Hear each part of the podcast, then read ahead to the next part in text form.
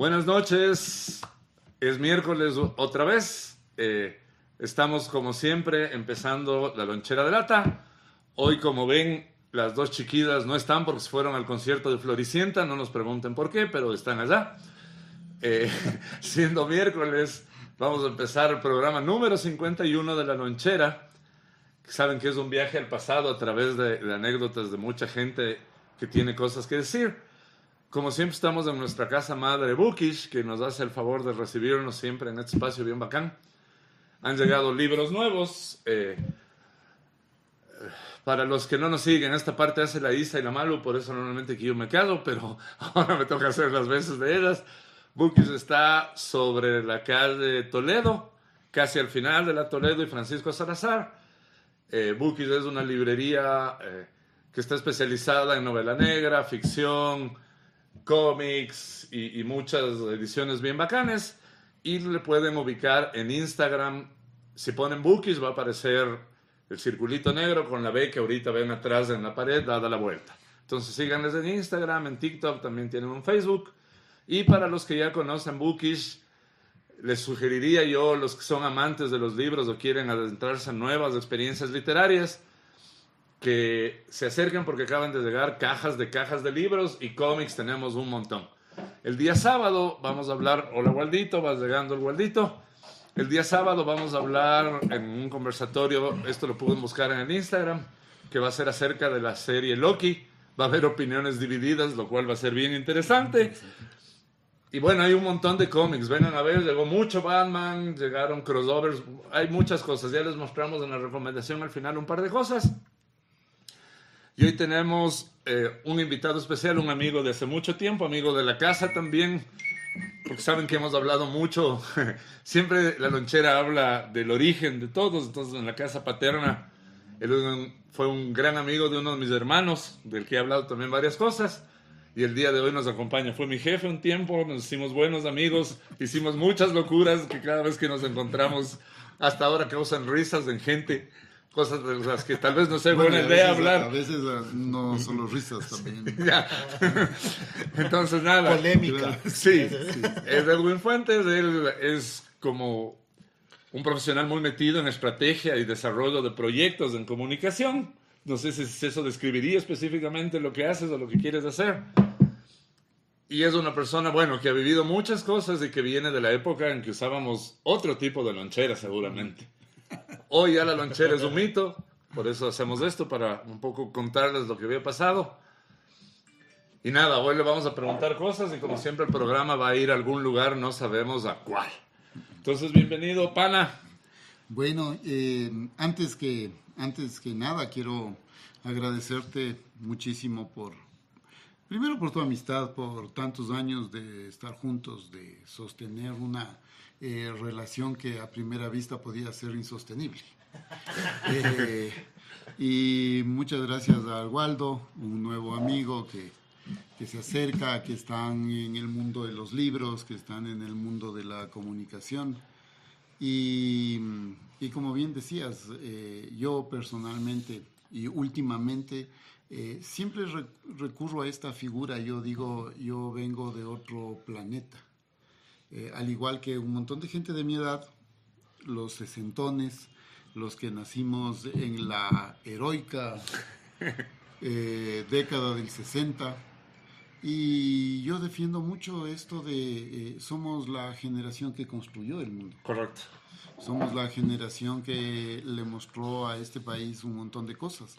Vimos al hombre pisar la luna, Vimos la primera transmisión vía satélite desde un país en el África que hoy ya ni siquiera existe. Vimos a Foreman versus Ali. Eh, usábamos el teléfono, las llamadas de persona a persona. Que hay, hay, hay lugares que ya no tienen teléfonos. Eh, que ya ni siquiera existen los teléfonos. Cuando tú tenías que llamar por teléfono y acordarte el número. Claro, claro, era una locura. Acordarte había, el número. Había operadoras. Claro, y una operadora te decía, ¿con quién quiere hablar? Espérese. Y te decía, cuelgue. Y te volvía a llamar y te conectaba con la persona. Conferencia. Claro, una conferencia. Y las figuras de estas de mm, una llamada de persona a persona. Pero también somos la generación que hizo la primera transmisión de datos por modem. Sí, me entre acuerdo. Quito y lo que me Guayaquil. contaste. Ah. Ajá. Eh, también somos la generación que eh, saltó del fax, saltó del, del Tele- telex, de todo este tipo de aparatejos inmundos eh, al Internet. Correcto. Somos quienes eh, pusimos los computadores en los escritorios Entonces no nos dieron chance a nada, ¿no? de todas las O sea, oficinas. yo soy del, del 79. Pero no nos dieron chance a nada. Estábamos en el teléfono para el internet, ¿no? De internet celular. O sea, no nos dieron Sí. chance a, Sí. Claro, es cierto. a los- digerir algo. Los jóvenes, o sea, los, los jóvenes que seguramente hoy algunos pocos nos ven o que están acostumbrados a tener la compu en la casa es como tener la refri. O Sí, sí, claro. no pueden entender. Es primera necesidad. Sí, mi primer computador, yo tenía un, un Mac, un Classic 2. Fue Ok. mi primer computador. ¿Color clásico o el Classic? El Classic. Classic, así ajá. monitor 12 pulgadas. Pantalla en, eh, verde. Pantalla verde. Ah, qué lindo. ¿qué Y, y ese era portátil. Tenía yo una caja así acolchonada. Parecía la caja de, de Seiya, de, de la armadura Claro, de los sí, caballeros. Era portátil, pero era, tenías que llevar en un rapi. Claro, un- básicamente ese era, básicamente ese era el concepto. o sea, Claro. Entonces, imagínate cómo ha ido, cómo ha ido evolucionando el, Claro. el mundo, el planeta. Y a mí lo que me parece dramático es que no todo necesariamente ha sido bueno. Me parece que la evolución de las herramientas ha ido matando varias cosas, ha ido matando varias cosas, eh, pero por sobre todo ha ido matando a la humanidad, Pero yo creo que es por la velocidad también que va todo. Por supuesto, Ajá. por supuesto. Y el tema No de ir te a orígenes también. O sea, ya no sabes No te cómo dejan la gaste. desarrollar algo Claro. y ya sale otra cosa y lo desechas y lo desechas. Claro, o sea, además nuestra generación estaba obligada a leer Sí. Claro. y es, es casi casi una herejía lo que voy a decir en una en Es- una es un buen lugar para decir eso. decir esto. Em, pero nosotros estábamos obligados a leer. Claro. Eh, ¿Dónde veías a la enamorada? Porque no había novias, había enamoradas. Em, en la biblioteca. Ibas a la biblioteca de la Universidad Central y tenías los ficheros y cosas así. Entonces, el mundo ha ido cambiando de un modo La dramático. ficha mnemotécnica. Claro, y estábamos obligados a leer. Ujú.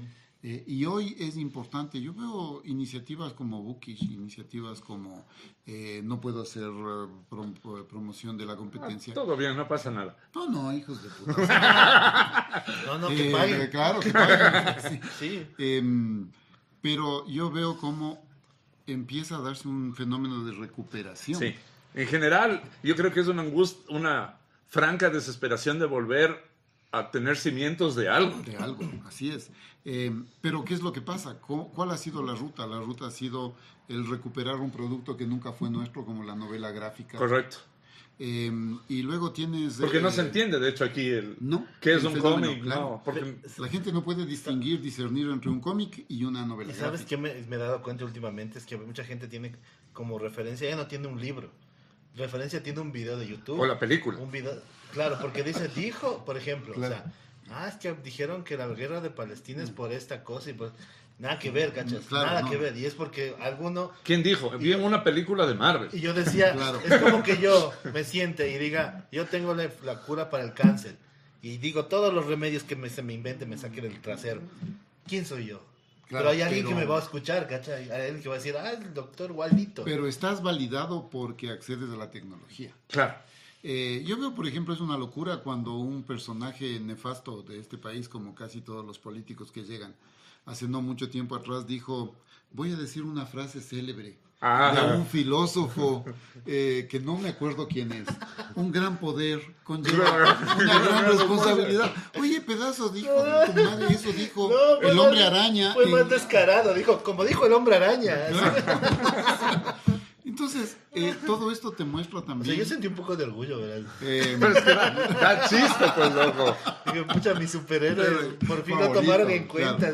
Pero no es el lugar en el No que es el tienes que filósofo. convocar. Me ni el dijeron que es un filósofo, claro, ni el contexto. Igual lo que pasó con Star Wars, loco. Aquí muere la... La democracia. Aquí muere la, gran- No, no, democracia con un gran aplauso. Sí, tomé de Star Wars. dije, Pero ¿Quién fue ese? Algún- Algún- algún- algún- sí, alguien sí, de la asamblea también. Alguno de estos miserables. Pero, pero, pero tienes el otro, el otro tema, por ejemplo, cuando vos llegas al punto de Star Wars hoy, resulta que Star Wars, yo vi eh, La Guerra de las Galaxias, porque así llegó la película, Claro. yo vi cuando tenía 12 años. Correcto. Claro. 12 años y hoy voy a cumplir 59. O sea, ha pasado tanto tiempo y fíjate que ese ícono de la cultura popular, que es algo que la gente no termina de entender, son íconos de la cultura popular. Dejan de ser Una la película ciencia nomás. ficción Ajá. barata, dejan de ser- para invadir todos nuestros Claro. espacios. Claro, claro. ¿No es cierto? Entonces eh, vino Star Wars, vino luego el Amperio contra Paca, luego vino el Retorno del Jedi. Pero, pero te pasa una cosa, el ejemplo de Star Wars. Cuando nosotros la vimos, cuando tú la viste, nosotros seguimos como esa historia, como ya hasta algo más, hasta filosófico, puedo decir. Pues totalmente supuesto. filosófico. Ya, pero ahora es una vaina de que te meten el personaje para que te guste y lo compres. Pero es que ese es, ese es un tema para otro, para otro Pero yo no le veo mal. Yo no, lo veo mal, ¿sabes por qué? Porque eso arrastra a que, bueno, veamos lo que pasó. No neces- es que ese es el problema y por eso está aquí el Edwin. El problema es que los, los- las jóvenes generaciones con la velocidad de estas cosas ya no ven lo que pasó. Y son visiones diferentes. Verás, fíjate vos, por ejemplo, pon, pon en línea una tras otra. Eh, Star Wars, ahora toma Harry Potter, Ajá, ahora toma Juego de Tronos, ajá. eh, cualquiera de estas grandes sagas, ¿no es cierto? Que te digo, dan ese salto de ser piezas literarias a convertirse en íconos Ajá. de la cultura popular. Ahora, si, si enfocas esto desde un punto de vista macro, te encuentras con que todas estas piezas son exactamente lo mismo que la vieja literatura heroica de Emilio el viaje del héroe. Claro. ¿no es cierto? Eh, Sandokan. Del Sandokan, claro. El Sandokan, tigre de la Malasia, el tigre gran de la. Malasia, ¿no es cierto? Gran Y- libro también. Claro, un gran libro. Jesús. Gran héroe, gran libro. malas de atrás, malas de atrás. Y ahora, ¿qué es lo que Es que en realidad es el mismo arco, curiosamente. Claro, Curiosamente. claro. Pero Uno ¿qué es tiene que que- morir para que sea justicia. Esos son los caballeros del zodíaco. ¿Qué es Jesús? Claro. Pero, ¿cuál es el tema de esto? El tema de esto es que todas estas historias eh, mantienen un protagonista, un antagonista, el bien, el mal. Claro. Fíjate que siempre el mal es infinitamente más recursivo, más poderoso. Más visualmente mejor desarrollado, visualmente mejor desarrollado que el bien. Y sin embargo, de eso el bien siempre termina ganando. Entonces, ¿qué es lo que pasa? Que si todas estas historias eh, sería posible trasladarles al mundo real, a la actualidad, al día de hoy, posiblemente el mundo sería mejor. ¿Por qué? Porque todas estas historias tienen ese arco, tienen esa, ese- esa historia, tienen esa base. El bien contra el mal, donde siempre el epílogo es el bando Grandes bueno. poderes requieren grandes responsabilidades. Claro. Así es. Así es. O sea, son... eh, y, y así ha funcionado por, te digo, los últimos 50 Pero, años. pero bueno, sí puede ser que el arco es el mismo, muy parecido a lo que sea, pero el tipo de comunicación y el No, lenguaje cambió totalmente. cambió Sí, totalmente. Ya no estamos y la y la velocidad en lo que va también cambió totalmente. Pero ahí viene un tema que es bien complejo. Eh, voy a, a ponerme mi casco y me voy a sentar allá para que no me avancen a agredir. Eh, pero ahí tienes un problema generacional, Sí. bien complejo. Eh, cuando nosotros éramos niños, las generaciones estaban marcadas casi casi por el corte de una familia a otra. ¿A qué me refiero? El papá, el hijo, luego el hijo tenía el nieto, ese nieto, y entonces se iban construyendo las generaciones. Hoy, o sea, bueno, hace 30 años las generaciones empezaron a recorrer espacios más cortos. Y hoy está demostrado que los cambios generacionales pueden darse hasta en dos años y medio. Qué locura. tres. Claro. Entonces tienes una, una variante que nunca estuvo contemplada y que es la, el cambio generacional. Entonces, ¿qué pasa? Eh, cuando yo era niño, eh, vos te pegabas un suelazo o te remellabas, venía la mamá y... O en su defecto, te dije que no te subas. subas, ¿no? Claro. Y- y, Saludos, doña Alicia. ah, no llores porque los, eh, Los hombrecitos no lloran. O sea, entonces, creces con esto ¿no es cierto? Pero empiezan a darse esta serie de cambios generacionales. Y yo no estoy en desacuerdo. Es más, yo soy el Adalid. Debajo de esta camisa negra está la camiseta con una S y una G, que es súper. O sea, soy el, soy el héroe de los derechos civiles. Yo creo que todo el mundo tiene derecho a compartir de este espacio. No creo que la gente deba ser tolerante. No, ese ¿Por es un concepto. Porque si eres tolerante, quieres decir que tienes la razón y estás dispuesto a aceptar a otros huevones que no la tienen. Entonces, es una cuestión de Pero es muy respeto. subjetivo, o sea, sí, sin respeto, o sea, De por ahí. respetos. Ajá. De respeto. Porque la tolerancia, si pero es estamos que hablando de la subjetividad el, de otro, y ahí el- sí- el y concepto ahí de sí tolerancia está bien mangoneado realmente. Porque yo, tolerancia- o sea, yo, yo puedo tolerar que, o sea, todo, pero que me jodas, eso no te voy a tolerar, pero ¿quién mide el, el nivel de, Por de mi joda? No, pues no hay. Es- es- no hay, es que subjetivo. no, hay, no hay visión de subjetivo. A ver, yo también voy a ser apedreado, pero como nos ven puro viejo, aquí no importa. El tema, el tema, a mí sí me da un poco de preocupación lo que está pasando con TikTok, por ejemplo. O sea, Totalmente. nosotros teníamos el tiempo de sentarte, ir al cine, ver un gran charán de orquesta y aguantarte hora y media de ver lo que estaba pasando, de ver la historia, de ver cómo los personajes se desarrollan. Ahora, si en 20 segundos no te... Y, y no hay contenido realmente en esa generación de contenido. Por eso dejas de tener referentes. Es a mí me parece que eso está pasando. O, O, sea, sea, el lenguaje y la velocidad puede ser, pero sí hay contenido, man. ¿Sabes por qué? Yo creo que ahí el, te- el tema de democratización de los medios Ahí es muy un bueno. problema. Porque, bueno, o sea, pues, pues, es muy problema. subjetivo.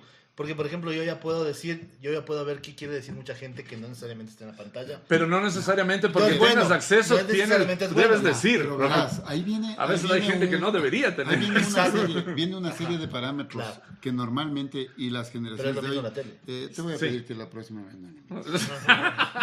Eh, verás, hay una serie de, una serie de parámetros eh, que ya no son tomados en cuenta. Y ya te digo, yo vengo de la, de la heroica generación de los años 60.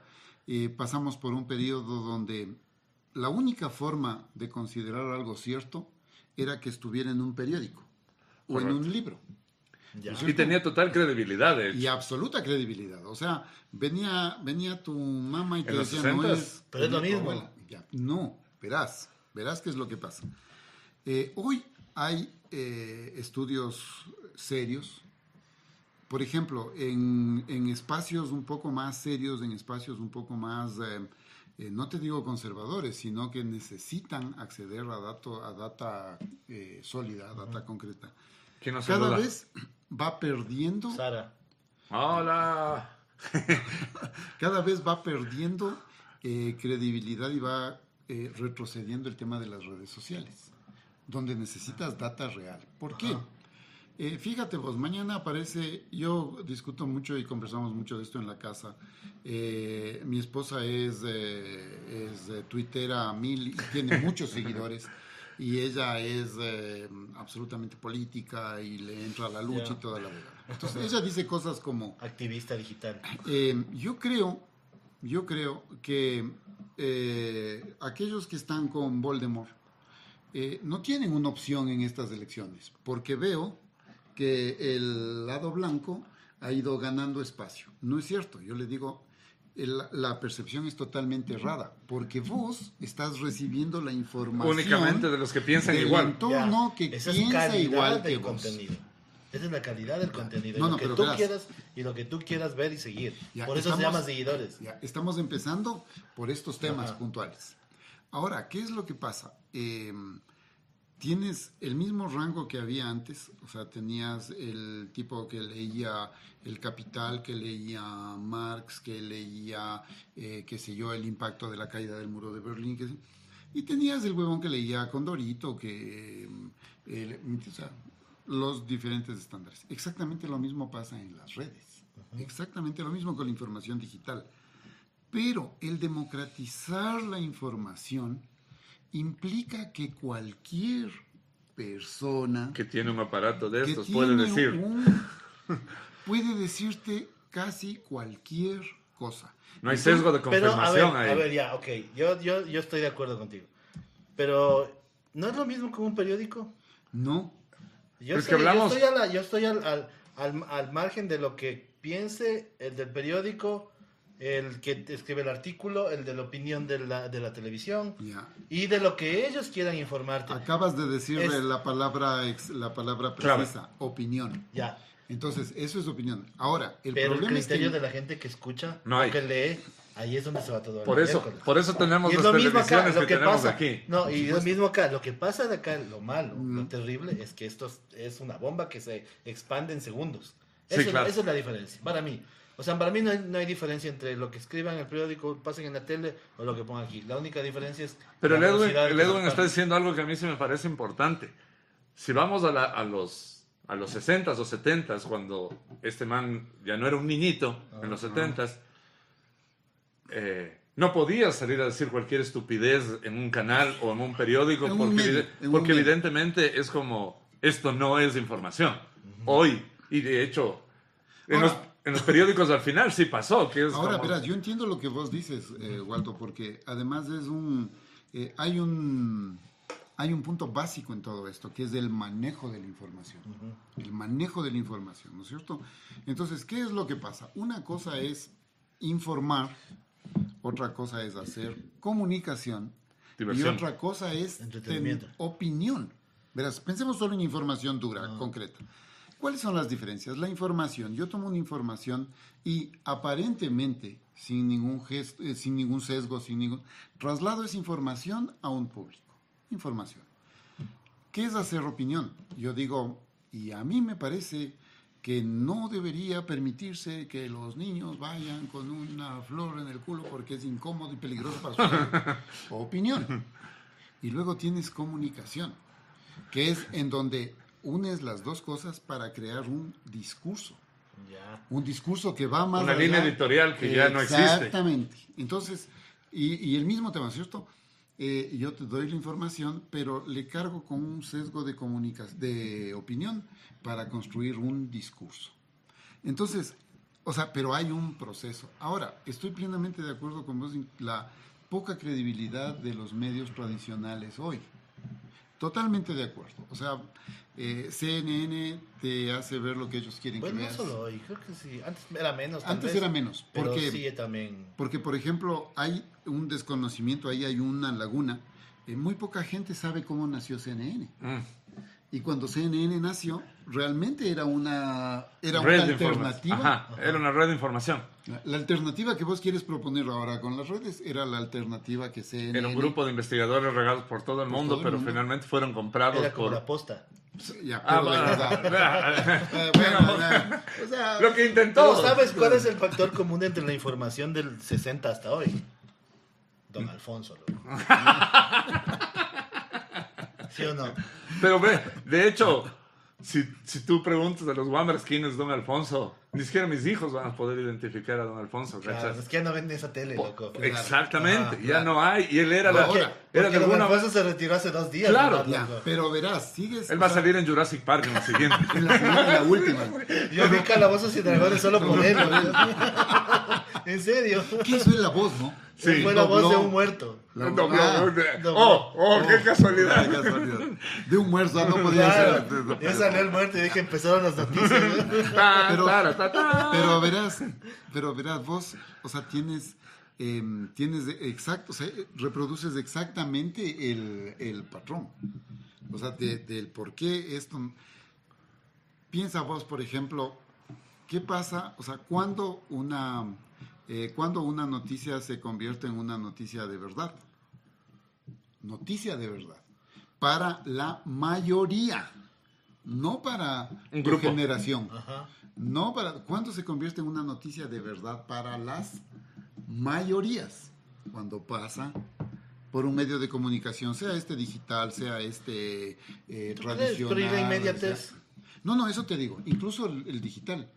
Sin- o sea, por ejemplo, el universo tiene la De hecho, página. va- vamos a lo último, la pandemia fue una noticia. Claro. No, no, Mundial. pero, pero por ejemplo, no tiene que pasar así por un medio oficial como para ya, eh, ya como es oficializarlo.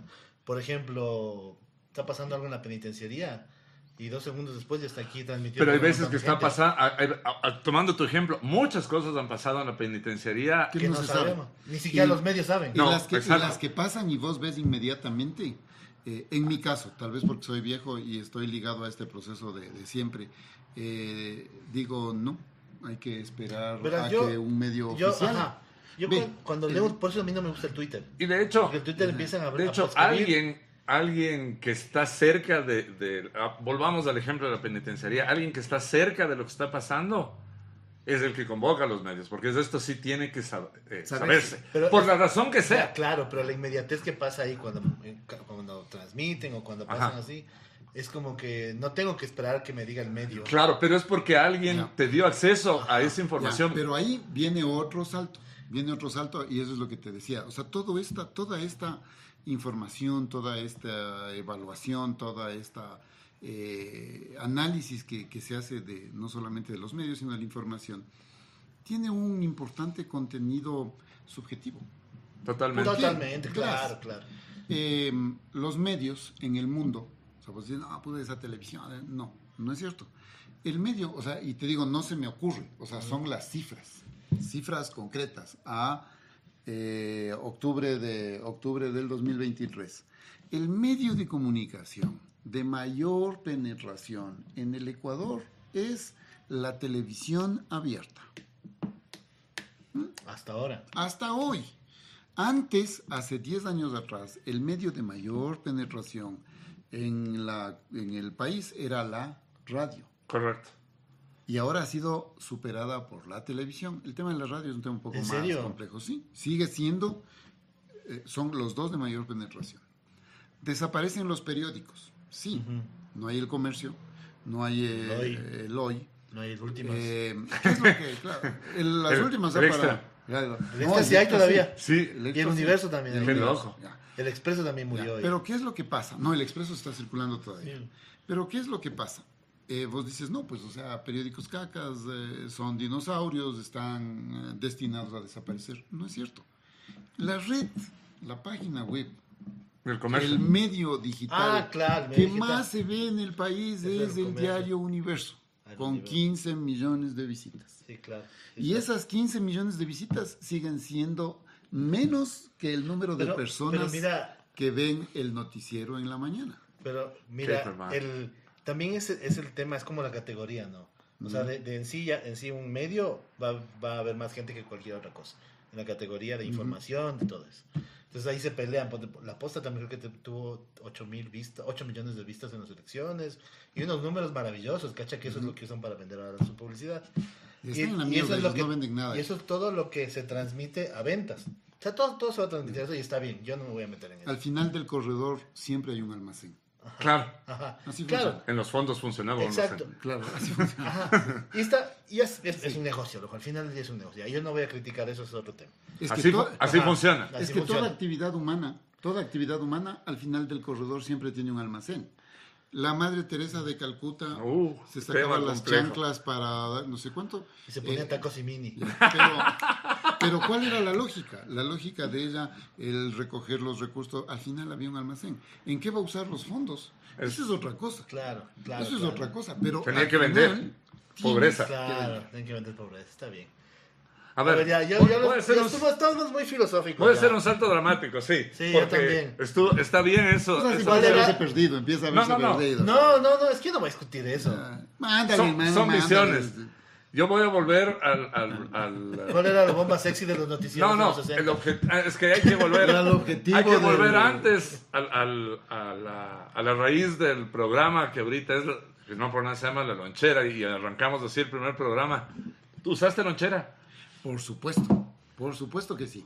Eh, verás que eran, eran realidades totalmente diferentes, ¿no? Por ejemplo, eh, que te digo, lamentablemente cuando haces esto de, de la onda vintage versus los delicados de Pero- hoy, eh, siempre te vas a encontrar con esto. Por ejemplo, eh, era una pieza del espacio, un atún que se abría.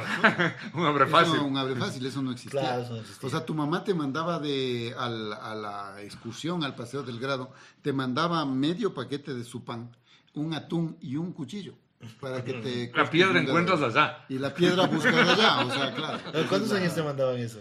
Eh, yo era, cuando era chico, chico era medio fifirucho, o sea, no, no tenía tanto esto, pero digamos que... Pero era eras un- niño de lonchera, o sea, Claro, definitivamente sí, sí, tu generación usó lonchera. Con un adicional, que mi generación es la primera generación que tiene clases en... eh, Dos jornadas. Jornada única. Ah, única jornada. Ah, claro, larga, larga, larga. Sí, sí. Jornada única. ¿te ¿De qué hora a qué hora era? Ese concepto cagón. ¿De qué hora, qué hora era?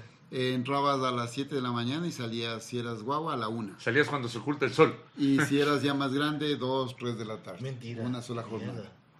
Una sola jornada. Pero antes de eso, eh, era doble jornada. Y es totalmente comprensible, porque la estructura social, el modelo social era diferente. Entonces, tu taita se iba a trabajar No tenía dónde dejar. No te- claro. y volvía a almorzar a la casa. Y te encontrabas ahí.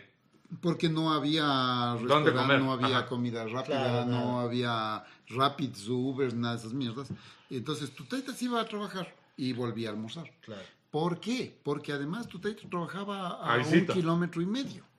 Entonces salía, se subía al bus, pan, venía, se bajaba, tan, tan, se subía de nuevo, se iba. Claro. O le traía el bus del si era sector público y cosas. Correcto. Entonces, pero la ciudad empieza a crecer. La ciudad empieza a crecer y al crecer la ciudad Hay que cambiar eh, las cosas. hay que cambiar las cosas. Y nosotros como somos súper creativos, innovadores, un país que siempre va a la vanguardia, eh, estas huevadas empezaron a pasar en Colombia, en México, en Argentina. Y nosotros asumimos inmediatamente el modelo. Ujú. Y así empieza a darse el tema de la, de la jornada única.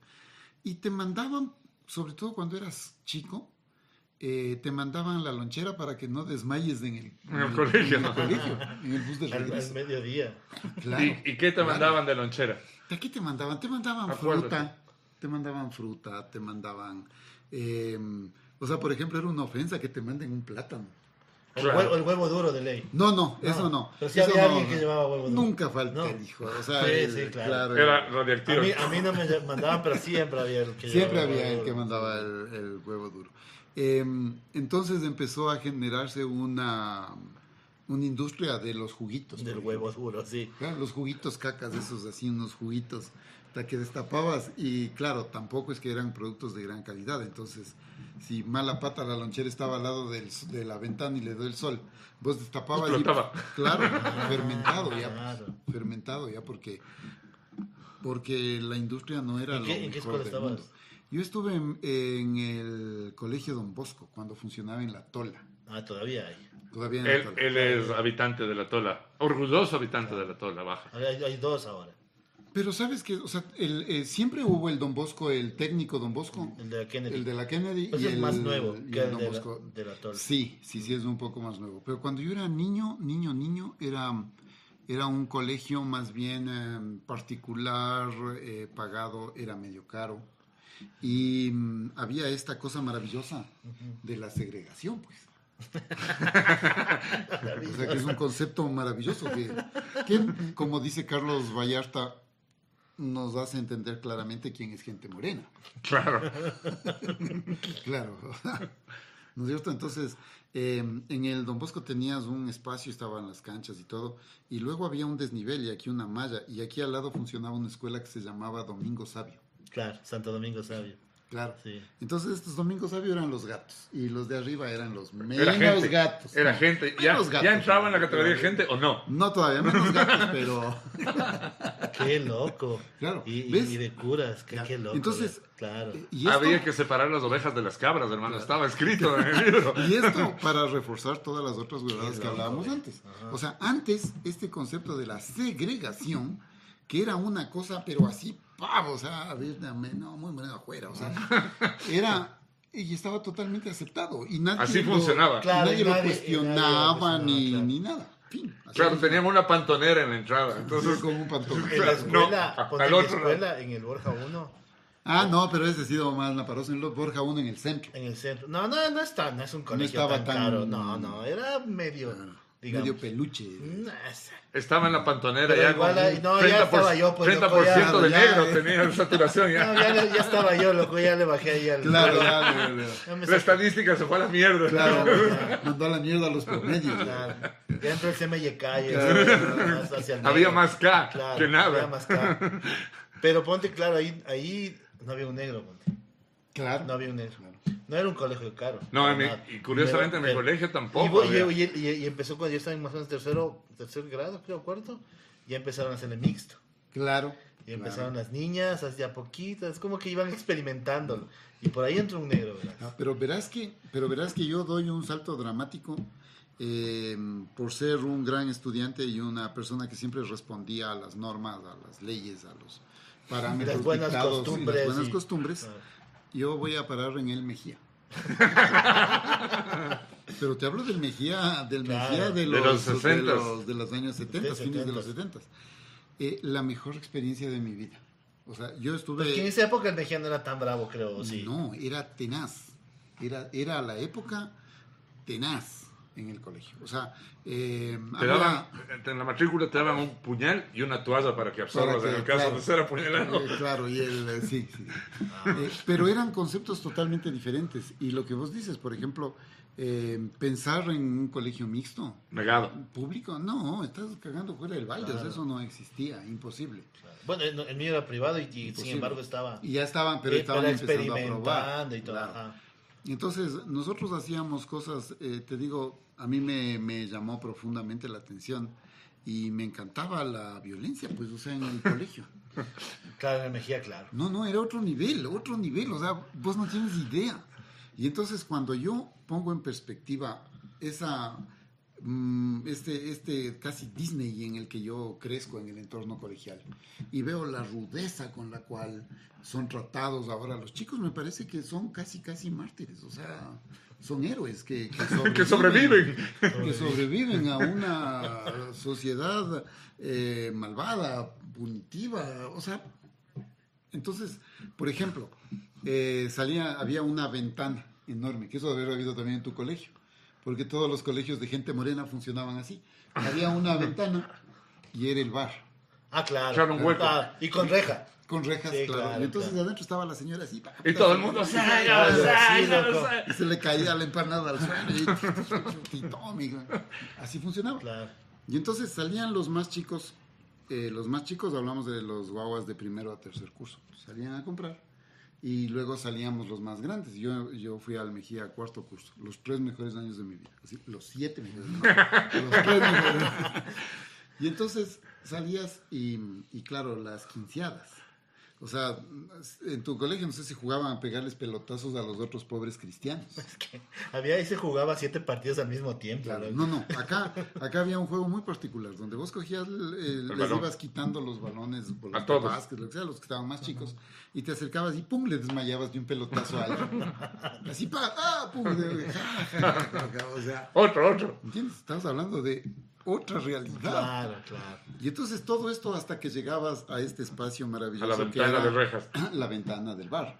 Y ahí les matabas a pelotazos a los que estaban ahí para que se retiren Y poder y comprar. poder comprar.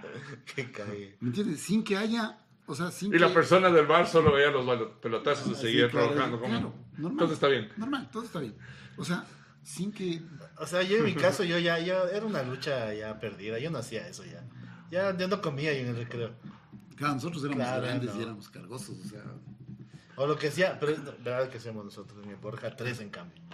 Nosotros ya no nos íbamos a meter ese mierdero porque no íbamos a Claro, lograr no, nada. no. Entonces, ¿qué es lo que hacíamos? Nos hicimos pana de la, De la de la señora de- señora. Esa es Entonces, una gran lección de vida. Acá venía, nunca te enojes ni con la financiera ni con el chef del, de del- donde sea que trabajes. del banco. Claro. Entonces, al otro lado nos íbamos por otro lado los profes, eh, señor, eh, ya sabe. Y como yo no es que teníamos mucha plata, nos daba un pan, loco, y un cosatí de ají. Sándwich de ají, loco. Claro. Eso comíamos, loco, todas las tardes. No me iba a meter ese mierdero, porque encima más, vos solo metes la mano y a lo que sacas ya no tienes nada, la mitad de lo que O compras. sea, era corrupción a pequeña Era- escala. Era tenaz esa Pero verás que la lonchera en sí, el concepto lonchera engloba un montón de otras cosas. Dale, dale, a ver, vamos ahí. El, eh, y eso es algo importante. La lonchera engloba un montón de cosas. La lonchera empieza siendo esta caja de lata negra como... Caja de herramientas. Abovedada arriba, como una caja. Y es un símbolo del obrero. Del trabajador. claro. trabajador La famosa foto de Nueva York. en Los picapiedras. Ajá. O los picapiedras, Los picapiedras. que son una... Pero luego tienes eh, la evolución y el salto de la lonchera para convertirse en esa mierda consumista maravillosa que todos disfrutamos. O sea, el hombre nuclear, la Hulk, lonchera... todo Marvel. Claro. El chavo. El chavo del 8, Sí, la lonchera de... Los Los duques del peligro. Los Duques. Claro, Claro, todos, los- todos Wow. tus ídolos de la pantalla estaban ahí. Claro. El marketing, pues, lo que ya ¿no? Claro. Y merchandising. entonces vos ves que... Pero también vamos, vamos a, lo- a la... Pero es que eso es lo bonito, No, pues, loco. en esa entra época no había caducidad programada. Esas loncheras estaban hechas Para para... durar para siempre. Claro, y de hecho para que les jalones y si es que había alguien que no te caía bien era... pero, ¡ping! pero claro, era un arma letal, loco. Claro. Bueno, y acuérdate que después vino otra vino otro tramo de loncheras que tenían los termos. Claro, venían. Apestaba. Hijo de puta, abre el termo. Esa termo mierda. olía a patas de esa Y al segundo día ya olía mierda eso. De hecho, a veces luchabas con el termo que estaba puesto plástico y no le podías abrir hasta que era esa huevada. Pero si eras, pero si eras otro nivel, Estrato, ajá. Socioeconómico. te, da- te compraban el termo que era lleno adentro del vaso de vidrio. Claro. Ese vidrio como de Ah, no, bombillo. yo no llegué a eso. No, has de haber visto, pero sí No, había. No, eso había. De vidrio, no. O sea, tenías el termo. Venía el termo con, igual con el dibujito estampado. Claro, claro, Claro, pero y dentro de la- vidrio. y la Era un termo de arriba verdad, pues. O, sea, Era un o termo. mantenía el frío o el calor. que- ¿Quién le va a mandar Pero- café en, en la lonchera negado? Pero era súper peligroso porque era como los termos. ¿Cómo eran los termos? Con esa Tapa.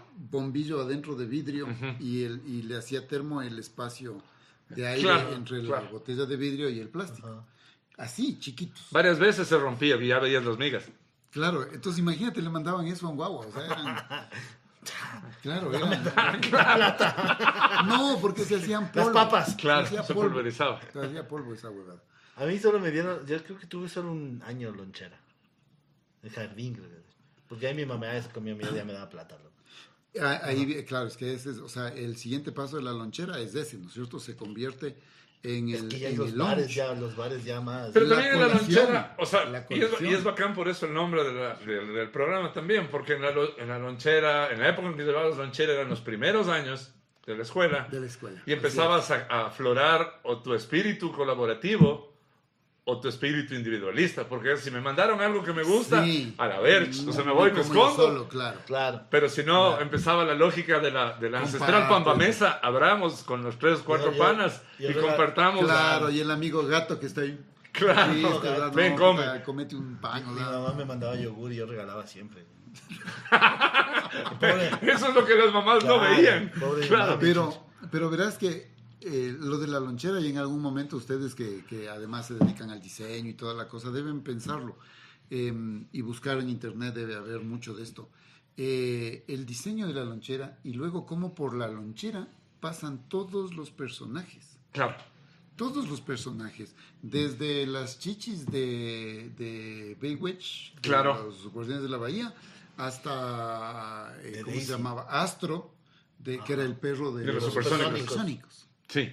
¿No es cierto? Entonces, también se convierte, y volvemos a lo que hablábamos antes. El estrato social, pues el un- estatus. Es un, y además es un, un producto, es un objeto que también se convierte en un objeto con características de cultura popular. Totalmente. Claro, claro. Al final termina siendo una Y, y- y es tan fuerte el, el, una el ícono porque... loncherética de, de personajes. De, Y, y- y se volvió un ícono tan fuerte que volvió, ¿cachas? por supuesto. Claro, ahora, te- ahora cuando empezó lo vintage, fabricaron loncheras Claro. para que tengas. Porque yo creo Claro. que... Porque ya no tienen ni la resistencia. Yo una de esas la- loncheras nuevas le pisas y se vuelve Claro, así, yo creo polvo. que las de antes no costaban ni, No, no eran baratas. ni la mitad de lo que cuestan ahora. No eran baratas De y eran metal de eran verdad. mucho mejores.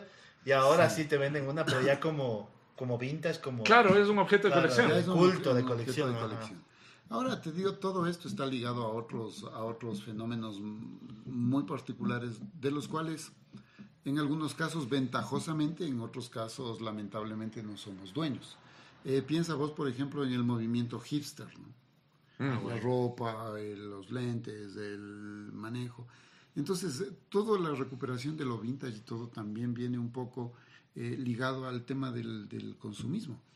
Que en nuestra época, cuando éramos niños, volviendo al tema de, de, qué contenía la lonchera, eh, pasaba lo otro. Cuando ya te hacías grande y sobre todo ya tienes 14 años, ya vas al colegio, ya no vas a la escuela. 12, 14. O sea, está como las huevas que te manden lonchera. No, pues ya no, no aplica. Ahora, por mala pata, estabas en un colegio mixto. O sea, por Dios, ¿eh? Así tu mamá, o sea, tu mamá quería que no tengas un amigo nunca más. Entonces empieza a pasar lo que vos dices. O sea, ya me, manda, me mandan la plata y qué sé yo. Y empiezan a aparecer una serie de productos. Una serie de productos, cada uno más desquiciado que otro. Por ejemplo, la leche chocolate en funda. Claro. Claro. Un producto indestructible. Esa huevada. No se abre nunca. No, más que no abrirse, esa huevada esterilizaban con radiación. No con mames. plutonio. Esa huevada podías dejar en el sol dos días. Abrías para la huevada estaba tomada. Huevadas Tetra Pak, loco. Claro, Tetra Pak es una meba. la- Pero la claro, bolsa plástica. no, salió Claro. primero el cartoncito de leche Miraflores. No, no. O fue primero la funda. Primero la funda esta, porque este era para gente morena, o sea, este era un- Claro, entonces era, era indestructible esa, esa esa, esa funda que te, por dentro la ploma. Era ploma, Ah, exactamente, ya, sí, exactamente. Tenía plutonio. Vi- Claro, eso te digo, eso, o sea, eh, ya te digo, esterilizaban eh, la leche con, con Claro. radioactividad, o sea, eso no se dañaba nunca. ¿Cómo? No, sa- Y no con sabremos ¿Cómo? Y nunca. de hecho, Nunca. y, y esa, en, esa, en esa época habría registro sanitario y todas esas vainas. Mm, Claro no que sí, sé. pero no era obligatorio, Ah, o sea, no era como ahora. Y tenías Era algo- recomendable, más era no recomendable, obligatorio. más no Porque yo me acuerdo que había unos helados. eh, No, tiempo, pues los helados de bar eran artesanalazos. No, no, no. eh, Era Era una campeón. marca. Creo que era JR. Sí, Claro. Jotare. Y sabes que siempre lo que decía ahí. De el trámite. sanitario, trámite. claro. Hasta ahora están esperando el Cacha, ya, ya pongo eso, pongo. Las bebas, pues, loco. Las No, famosas esa bebas. agua sucia. Que era en agua- una- agua claro, sucia con- en con esa vaina. Agua sucia con colorante. Tenías otro producto maravilloso, eh, que también es un clásico, es un producto totalmente tradicional del país, eh, que la gente humilde le decía las ah, Donalds. Las Donalds. Deme De un Donald. tienda, las zonas de Deme tienda. un Donald. Un Donald era. Claro. Porque era absolutamente incomprensible que se llamase Dona, o sea, no había con qué ligar. Claro. Entonces era Donald porque era una cosa dulce, qué sé yo, y había un personaje Que medio. Ah, podía darle algún sentido a que se llame. Que no tiene nada que ver, ¿no? Era blanco, No, marinero, no, no, sí. El otro moreno, Claro, no tenían nada que ver. con hueco. Y de tienda. Claro. ¿no? Entonces, eh, eh, luego tenías estas otras cosas maravillosas como los chimborazos. Ah, sí, el pastel. Claro, que eran unos pasteles Ese así sí. redondos. Sí, sí conoces el chimborazo. Así, con, en punta, y aquí arriba les espolvoreaban o azúcar impalpable Súper impalpable. en cantidades industriales. O sea, no es que los niños eran sanos. No es que los niños eran sanos y estaban felices, sino que se pegaban tanta azúcar que estaban uh, estaban así, por la vida, claro. Claro, Claro, y no había tanta vaina que no comas eso, que no más eso. No, no, no, no. El día de ayer estábamos explicándole a un muchacho de universidad lo que era un fresco solo. Claro. Y no podía creer. El- No, pero de ahí hubo un salto maravilloso y llegó Come Solito. Claro. Ex- exacto, exacto. Es el cómo se- Esa era la cosa más tóxica que que, pasa es podía que haber. Fresco Solo ya, la evolución de Fresco Solo es tenaz, pues loco. Era como de la bebida familiar guayaquileña. Guayaquileña, pero, pero Ah, súper ah, popular. Ya ya aparece el Yupi, A, pues, mez- loco, que a- sea. a la mezcla ideal del trópico, loco. a eso evolucionó el, el- O sea, el pero- Fresco Solo, loco. O sea, vos entiendes ahí un largo periodo de daños cerebrales Claro, claro, en las claro, que no necesitaba el, el trópico para causar el daño, loco. No, y, y luego cuando yo estoy en sexto curso de colegio, hablamos del año 82, 81, eh, aparece algo maravilloso que se llama Tampico. Ah. Chuta, eso sí sabía. no se llamaba Somex antes. Sí, había el Somex, pero no No era era lo otro. mismo. No, no, Era otro. otro. No Este era lo mismo. Tampico, Ah. Que eran unas botellas así gorditas. Por las que se jugaba fútbol en las escuelas, yo con, con el Somex, no, el Tampico Y, no y luego de eso, eh, en el colegio eh, nunca falta ese estudiante aprovechado, ese que siempre tiene la, Un visionario. un visionario. Un que, emprendedor. claro, un emprendedor que traía una media de trópico los viernes Ya. y se mezclaba con Con Tampico. Tampico. Esa vaina sí sabía plástico purito, o sea, te pegabas "Ah". Claro, y Creo que ahora, creo que ahora intentan, Ya no hay intentan, Tampico no, pero aquí. intentan en la lonchera, en esta lonchera, ¿cómo se llama las que dan a los niños? ¿Lonchera escolar? La lonchera escolar, quieren darles un cuartito de trópico. Para que se El desayuno acostumbren. escolar. De desayuno escolar, para que vayan Para que se mejorando. acostumbren. Sí, sí, sí, para Pues están que- en licitación Trópico Shumira Claro, ahorita. están en- todavía no O una caña manaba en el. Claro, o sea, te digo, el mundo ha cambiado tanto. Por ejemplo, el tema del cigarrillo. Ya. El tema del cigarrillo. O sea, eh, yo trabajé para una organización internacional de, lucha contra el tabaquismo en el año 97. Y, y era, era un tema muy complejo, muy complejo. Entonces, a nivel de Latinoamérica y obviamente empezando en Canadá y luego Estados Unidos, se consiguió que se ponga las fotos estas horrendas del tipo Sí, que no puede claro. hablar. de Se hicieron cáncer, coleccionables en Brasil. coleccionables. o sea, Haciendo un, un pequeño paréntesis, los, los, el alcohol y el tabaco eran los principales sponsors de aerolíneas, Fórmula La Fórmula 1, Uno, rallies. Después, Estaban fútbol, en claro. todas partes. Claro. Y el, el, con lo que se le molestaba al, al, al periodista este el enano Bigotón y Barrón, el Vera, Ah, que le bautizan el hombre de Buchanan, era por la propaganda La de... propaganda del, del hombre de Buchanan, claro. Y de hecho los aviones, ten- todos los lugares tenían fumadero, o sea, para Claro. Bueno, poder... o sea, vos- Pero si hasta ahora tienen cenicero los aviones. pero es porque los que llegan Claro. aquí son más Claro, viejos todo que- estaba diseñado todo para que puedas diseñado. fumar. Sí, y había colegios súper progresistas que tenían salas de, De fumadores. Para estudiantes. Sí, sí, sí, totalmente.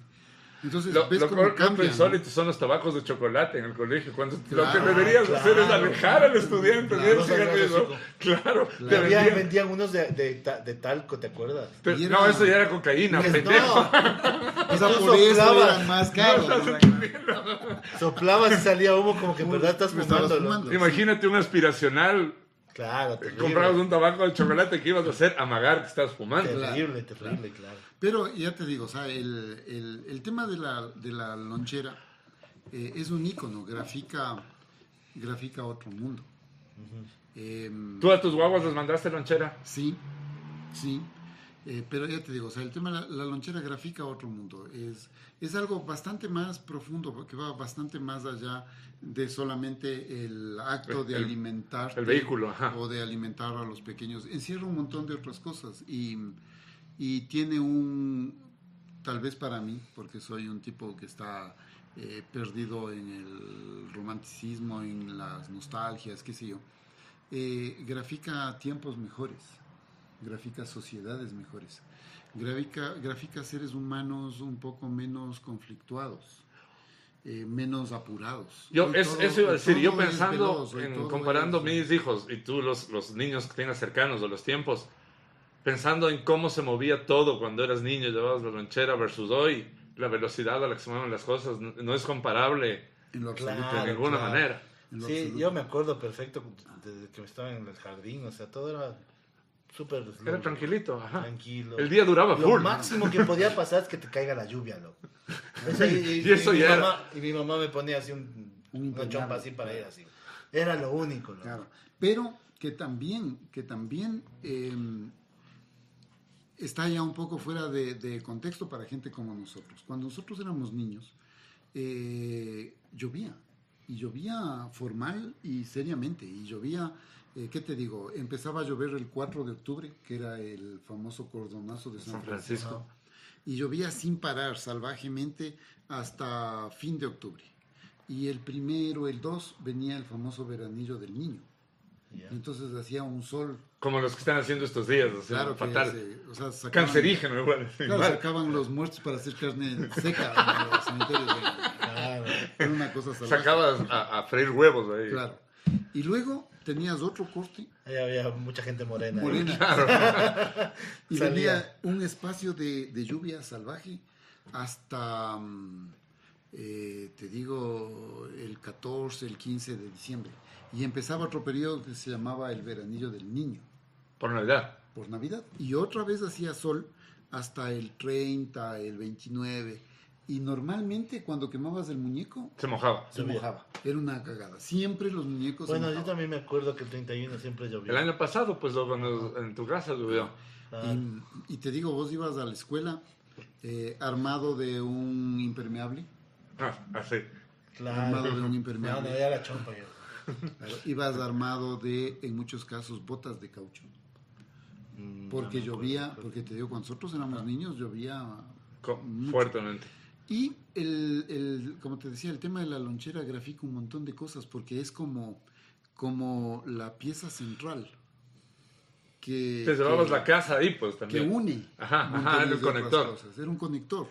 Eh, la, la lonchera era, era la pieza de tecnología casi espacial que cogías en el último momento para embarcarte en este viaje tal vez sin Claro. retorno a la escuela. Porque, Tu último posible viaje. Claro, porque lo veías así como niño, era una aventura, ¿no? Y ya te digo, y era este, este objeto el que finalmente ponía el broche de oro a las botas de goma, al... No te olvides la lonchera. Y no te olvides la lonchera. Claro, ya venía un montón de Y, cosas. y el otro llegado a la casa, trajiste la lonchera. Pero sabes que una, Claro. una de las cosas que ahorita me acuerdo de las loncheras es que eran, habían unas cosas que nada que ver con niños también en esa Por época. supuesto. No, no estoy tan seguro, loco, pero yo, me- yo creo que tengo en la cabeza una lonchera de David Bowie, loco. De, un- de algún niño. O una Mm. lonchera de, de Freddie Mer- El que sí me acuerdo era de, de, de Flash Gordon. Claro. Claro. Ese sí me acuerdo. Pero ahí volvemos a lo que hablábamos al principio. Eh, hasta el día de hoy, este es un país donde no está muy claramente delimitado qué es una novela gráfica, qué es Ah, un sí. cómic, No, no. qué Sí, sí, un- Y los cómics, eh, en sí como Flash Gordon, como eh, Superman, como Ujú. Batman, además ya previamente machacados, suavizados y reempacados por los gringos, eh, eran personajes infantiles, cuando Batman siempre fue un personaje súper oscuro, Sí, con totalmente. historias complejas. ¿no? claro. Pero a lo que voy con eso es que el, eh, es como que el- tu papá o lo que sea. te compraba- compraba. Ah, No sé ni siquiera Ah, sabían no. quién era David Bowie. bro. Ah, No, Esta, ajá. Esta está bonita. ¿Sabes Este- qué? sí, ¿Qué se me viene ahorita con lo que dicen ustedes? La lonchera te llevabas porque además, tal vez no de manera consciente, pero, pero, porque eres niño, pero la lonchera era Un accesorio perfecto que, que usabas. Entonces podía ser una escalera, un banquito, la misma mesa en la que ponías la... La comida. sacabas las Ah, claro. cosas, ponías Un arma de lonchera defensa, encima, un arma de ponías defensa. ahí, no arma de alcanzabas algo, masiva. te parabas, te parabas sobre la lonchera para alcanzar Alguien me cosas. contaba que cogía, la- les cobraba para cortarles las manzanas. Así, ¡pa! La- No Era una rebanadora. Ajá. Ya, ex oxidadazo, ¿cachai? sí. Me contaba eso. Sí, ¿sabes qué? A mi hermano, eh, mi hermano, el que, el que tú conoces, Claro, el- que el odiaba Juanita. quedarse en clases en, en el Borja 3 también los primeros años, y dicen que se escapaba a la clase, a, a- eh, estacionarse afuera de la clase de mi hermano mayor, y se acostaba en la lonchera. Entonces, en el caso de él, era la Almohada, almohada. almohada. Entonces, se acostaba a esperar que salga. Entonces, servía de, De muchas, de muchas cosas. Claro. Era un pedazo de tu casa. Era un pedazo de tu Y casa. para deslizarlo. Ya, ¿Por qué?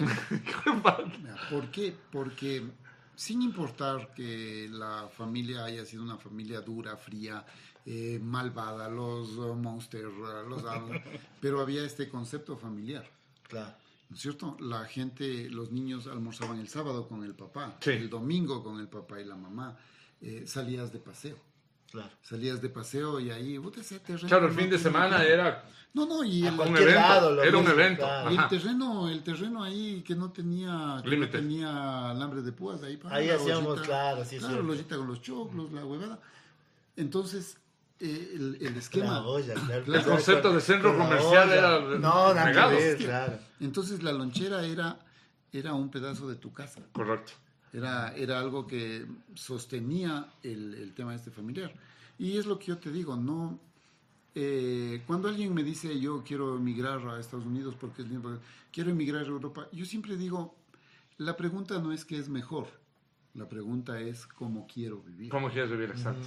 Y la lógica es la misma en este otro tema. Yo no cuestiono el hecho de que sea mejor o de que sea peor. Mi visión siempre va a ser diferente porque, eh, porque además tengo un componente de interés. O sea, yo eh, fui parte de, de la invención de muchas cosas que, que hoy funcionan, pero que empezaron como ideas un poco más pequeñas, como productos más chicos. Entonces, yo siempre voy a, a sentir, no que es mejor, eh, sino que ese es el espacio en el que quiero vivir. Y a partir de esa reflexión yo veo hoy un mundo eh, excesivamente veloz, eh, un mundo donde la gente prioriza otros temas, eh, un mundo donde al niño, yo veo, nosotros vemos esto, eh, está una pareja, sino un marido-mujer, almorzando en un restaurante y aquí está el niño con, Con el teléfono, con la pantalla. tablet ahí. Eh, muy probablemente entre el papá y la mamá tampoco se dirigen la palabra. Y están los dos con el teléfono también, Y mm, chateando. Oh, chateando. Y hemos visto grupos familiares. Hemos visto grupos familiares, o sea, te digo, cinco o seis personas, todos con su, En su mundo. respectivo dispositivo. Entonces, eh, yo no, no cuestiono, porque volvemos a lo que hablábamos hace un rato, el, el tolerar no es Pero prerrogativa ¿verdad? de yo, nadie. yo, yo sí cuestiono ahí. Solo pregunto qué- cómo ¿Qué quiero está vivir. pasando? Yo soy, Claro. ¿Cómo yo soy un vivir? viejito, verás ahí. Sí, ¿cómo Porque todo el mundo, cuando yo voy, no sé si te has fijado, todo el mundo está así. Yo no, loco, yo Sí, me, es siento y me pongo así. Sí. Y veo que están. y no me importa ya, que hagan su vida. ¿Sabes qué me choca? Que cuando digo, bueno, todos están chateando, me voy. Oye, no te vayas, oye. no- ¿A, a qué quieres que me quede? Puta madre, o sea. Claro, que- que- Eso es lo, lo que yo digo siempre, nosotros somos una mierda porque no- Yo- no aceptamos un no. Yo o tengo un- una... Claro, claro. No hay tolerancia realmente. No, no estás viendo la realidad No, del otro. me voy porque no estoy conversando con nada. No, no te vayas. Yo tengo una pregunta que no tiene nada que ver ahorita. O sea, me voy a saltar un poco, pero estamos dentro de la misma onda. Te voy a preguntar cuando juega la liga. Yo vivía en el norte, porque crecí en el norte, porque yo soy del 73 y ya, Claro, ya, era, el extremo norte casi ese, ese momento cuando mis Era Cal- papás... Calderón. Exacto. Yo les contaba en varias loncheras que mis papás fueron una de las primeras casas en ese En lugar. sí. Entonces era el extremo norte. Tú creciste en La Tola, La loma de la en la, ajá, en la Loma La Tola. La Loma, de hecho, es un barrio en el que ahora voy frecuentemente y es un barrio que descubrí lindísimo. ¿Qué tanto fuiste al centro de Huambra? Mucho. Porque eso, Mucho. ¿por qué pregunto esto? Porque siento que igual, las, y, y hablo- y hablo yo como papá, medianamente joven todavía, ahora sí siento la necesidad de poder llevarles a que, a, a que descubran lo que hay, porque realmente Claro. Sí se ha perdido mucho el, el pero- mira lo que tenemos. Ya, pero vos estás viendo esto desde un punto de vista eh, sofisticado, de un- No, no. desde un punto de- sí. Estoy descubriendo No, no. cosas muy Sí. simples en el centro. Sí, porque cuando nosotros éramos chicos la lógica era otra. No había nada Más. en ninguna otra parte Exacto. que no sea el centro. Y, y hay cosas que siguen Sí. habiendo O sea, solo de- ahí. De, Ese hecho, por el ejemplo, mi mamá, ponte, dice ahora voy a comprar algodón al centro. Todavía tiene. Claro. ese- ¿Cómo, en el centro cómo fue todo. tu vivencia? des- o sea, que te acuerdas del centro de lo más joven. O sea, ¿qué El- iban a hacer? ¿Cómo Ya, funcionaba? verás, eh, yo también tengo esa, esa visión romántica, pintoresca.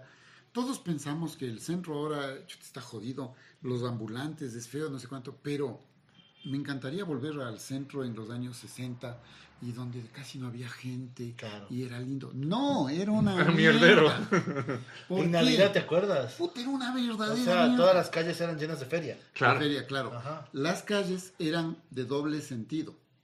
¿Por qué? Porque había pocos autos, había Sí. muy pocos Ajá. autos. Entonces las calles eran de un sentido, de doble sentido. Pero eran tan pocos los carros, pero eran tan chicas las calles que el tráfico era una verdadera mierda. Em, tenías, por ejemplo, la Guayaquil. Ajá, Tomabas la Guayaquil, estaba aquí el Cine Alhambra correcto. Y bajabas por la Guayaquil. Aquí estaba Calzado Tapia, Ujú, ujú.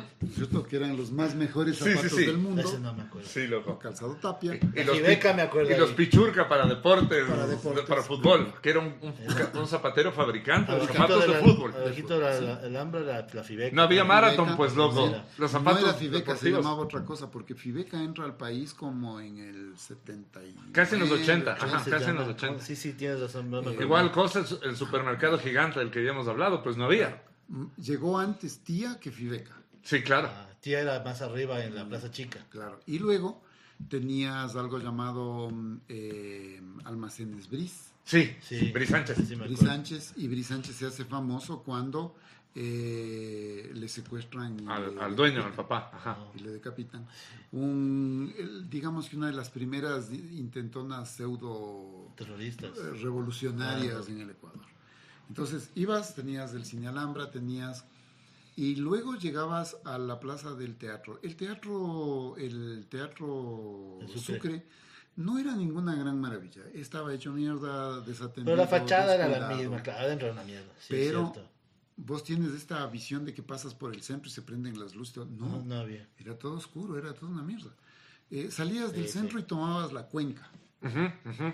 Subías Arriba. por la cuenca para subir a, a- a San Juan. Sí, correcto. ¿Por qué tomabas esa? Porque ya era un poco complejo esta otra distribución. Entonces tenías la opción de, de ir por la Flores, así tomar la Montúfar y salir ¿Cómo? al Coliseo. De hecho, todos los, Al- al los Julio parqueaderos que existen hoy no habían. No había, nada de eso había. O sea, no eran parqueaderos. El, No, pues, el no. Carizán sí había. Pero no era un Pero Pero parqueadero. no, era un eran parqueadero, exacto, eso digo. o sea. Entonces tenías esas. Era puro esas local comercial el. Pero era, o sea, no era lindo, no era.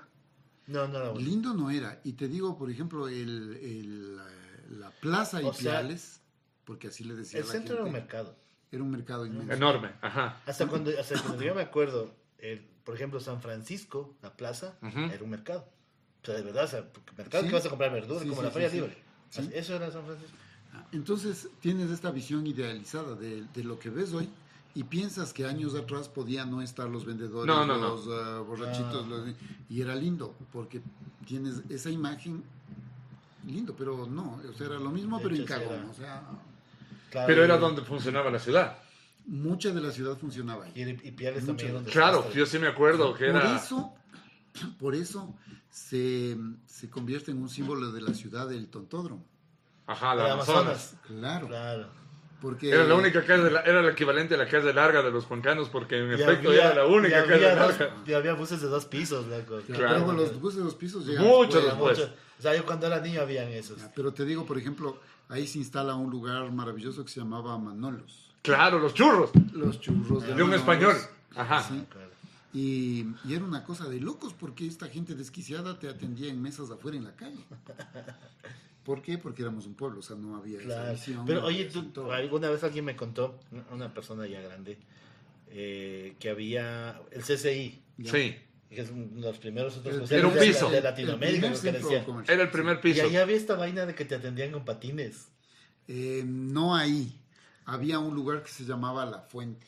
Sí, sí, eso, sí, de sí. eso. ¿Pero dónde La era? fuente era de un señor que se llama, el hijo de él eh, tenía la fuente hasta hace unos pocos años atrás, los Castro Vallarino. Ok.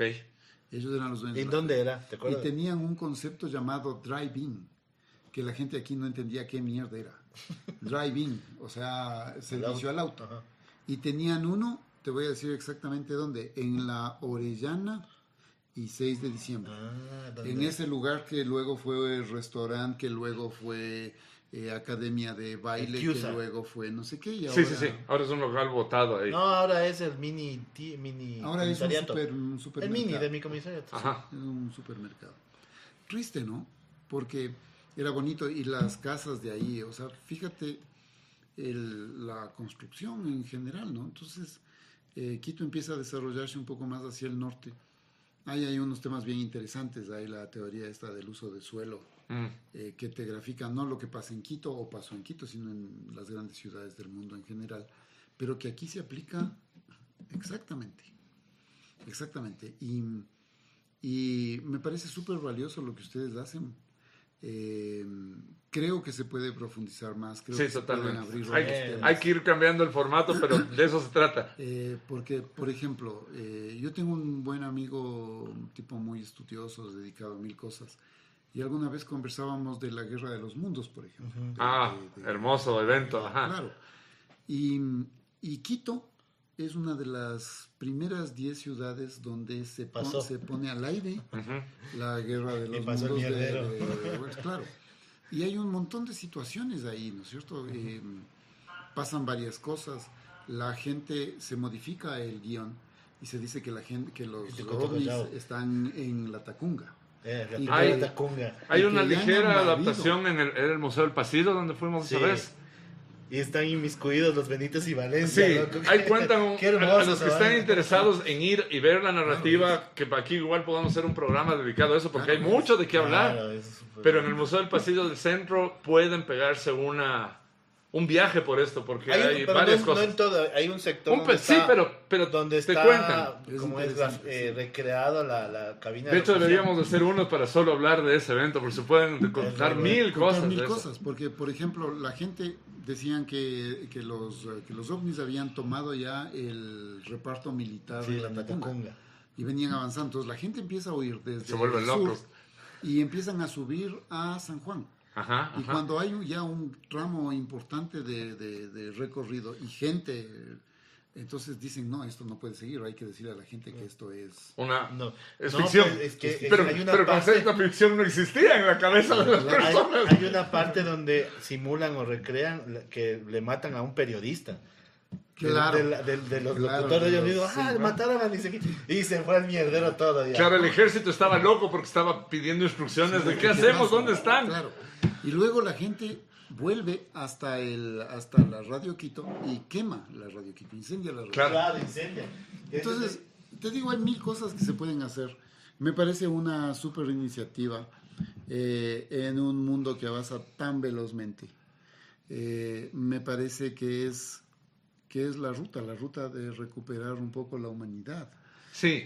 La, esta cercanía, estas... eh, yo, yo siempre me acuerdo de tus papás. Mm. Eh, me acuerdo del entorno familiar en mi casa, en la tuya, subir las gradas, la cocina, el compartir, los amigos, que de a poco se va perdiendo. Y esto me parece que es un aporte importante, sobre todo para que la gente no se olvide eh, que no siempre fuimos digitales, que no siempre fuimos electrónicos, que no siempre comimos hamburguesas, que no siempre soñábamos en el espacio. Que si se va la luz no pasa nada. No pasa nada.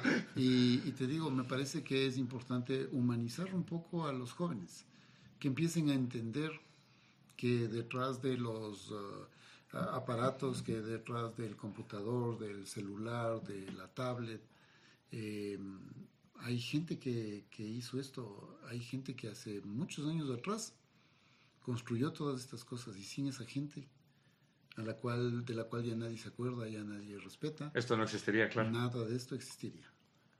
Chévere, amigo. Eh, nada, estamos a punto de cerrar el programa. Nos pasó la hora rapidísimo. Eh, te vamos a comprometer No, a que vengas supuesto. otra vez y vamos buscando temas muy puntuales para Claro, desarrollar. Es porque está, eres una fuente bacán de, de lo que pasó en ese tiempo y esto está chévere. Entonces, eh, nada, no voy a hacer una recomendación específica un porque se han hablado de miles de cosas y Bookies ahora más que nunca está lleno de libros. Eh, se viene la época más consumista del año, que todos sabemos que es diciembre. ¿Y por qué no? Y la reflexión. ¿Y por qué? De reflexión en los espejos, pero ¿por qué no acercarnos más bien de a, a volver a oler páginas como en los, en Sí, los tiempos antiguos se hacía? Van a encontrar unos libros muy bacanes, hay temas muy de cultura pop, muy de manga. Eh, hay una maravilla que quiero que vean solamente como recomendación, que es uno de los pocos libros que pude ver antes de que las chicas se fueran el día de hoy. ¿Qué es esto? Es un tratamiento de Tolkien acerca de la obra Beowulf. Entonces está el poema de Beowulf y hay textos eh, de, de cómo Tolkien leyó Beowulf y cómo fue como un poco entendiendo esa novela. Este es uno de mis, de mis gastos para Navidad seguro porque el poema de Beowulf a mí me parece muy interesante, no como la película que sacaron, que es un poco terrible. Y Tolkien es uno de mis escritores favoritos. Entonces este tipo de cosas locas pueden encontrar en Bookish con pasta dura, ediciones bacanes. Entonces vengan, dense una vuelta. Por último, vean los libros, entérense de qué hay. Y los que pueden, cómprense libros, que es una, una cosa que no necesita pilas, no necesita conexión a internet. Ya hace que tu cabeza vuelva a, a- a la rata a hacerle dar vueltas, que eso nunca está mal. Eh, tenemos feria del libro. Eh, este, esta es una noticia extraoficial porque el municipio no ha dado la noticia oficial. Me imagino que en estos días lo hará. Sí. Pero vamos a estar en el bicentenario. Los últimos días de. Probablemente en la próxima nochera de las fechas específicas, pero de entrada son los últimos dos días de noviembre y los dos primeros de diciembre, hasta donde entiendo. Vuelve el bicentenario, la feria del libro que organiza el municipio. Bookies tiene un espacio ahí, entonces vamos a estar con todos los juguetes. Vamos a estar prácticamente los tres atendiendo el, el espacio. Entonces no se pierdan el chance de ir allá y si no visítenlos en la floresta igual. Y los que les dé pereza igual, llamen o, o escríbanos por Instagram para que puedan reservar o puedan preguntarnos qué hay. Eh, no se pierdan los que quieran venir el sábado a Loki. Eh, hay teatro también, el retrato de Dorian Gray está súper bien adaptado ahorita en el... eh, ¿Cómo se llama? El teatro que está por la Floresta Baja, se me acaba de ir el nombre. Teatro está en la floresta. Teatro Victoria, es el Teatro Victoria. Pero eso no está en la floresta. Busquen, no, está en la, el Pinar Bajo. Final. Búsquenle en Instagram igual la, la adaptación de verdad que del retrato de Dorian Gray está muy bacán en el cómo le están trabajando. Y eso de novedades. Entonces seguramente tendremos un par de especiales de Navidad. También nosotros, la lonchera. Queremos hacer una salida de campo. Posiblemente transmitiremos desde algún lugar diferente. Desde afuera, ahí capaz te, Pero, te- por favor. te jalamos. Queremos ver eh, qué, qué otro tipo de experiencia podemos Desde la hacer. clandestinidad. Desde la calle. Ajá. La lonchera transmitiendo desde Como la calle. José Delgado. Ajá. Entonces, eh, nada, ese fue el programa, el, el- el programa de hoy. Quedo súper contento, hablamos de cosas bien interesantes. Las risas no faltaron, que es de lo que se trata también en este programa. Y nada, recuperen su, su época de lonchera y recuperen la lonchera lo- los que puedan. Listo, ch- chicos, nos vemos el próximo miércoles. Y eso. No se olviden de compartir. Gracias, Edwin, por estar aquí. Gracias a ustedes, gracias mi hermano. Gracias a los que nos van a ver, porque siempre sabemos que hay gente que nos ven en los siguientes días. Cualquier cosa, ya saben que nos tienen que escribir para si quieren sugerir temas o cosas. Y nada, eso fue la lonchera de este día. Nos veremos pronto. Dale, mátale, mátale.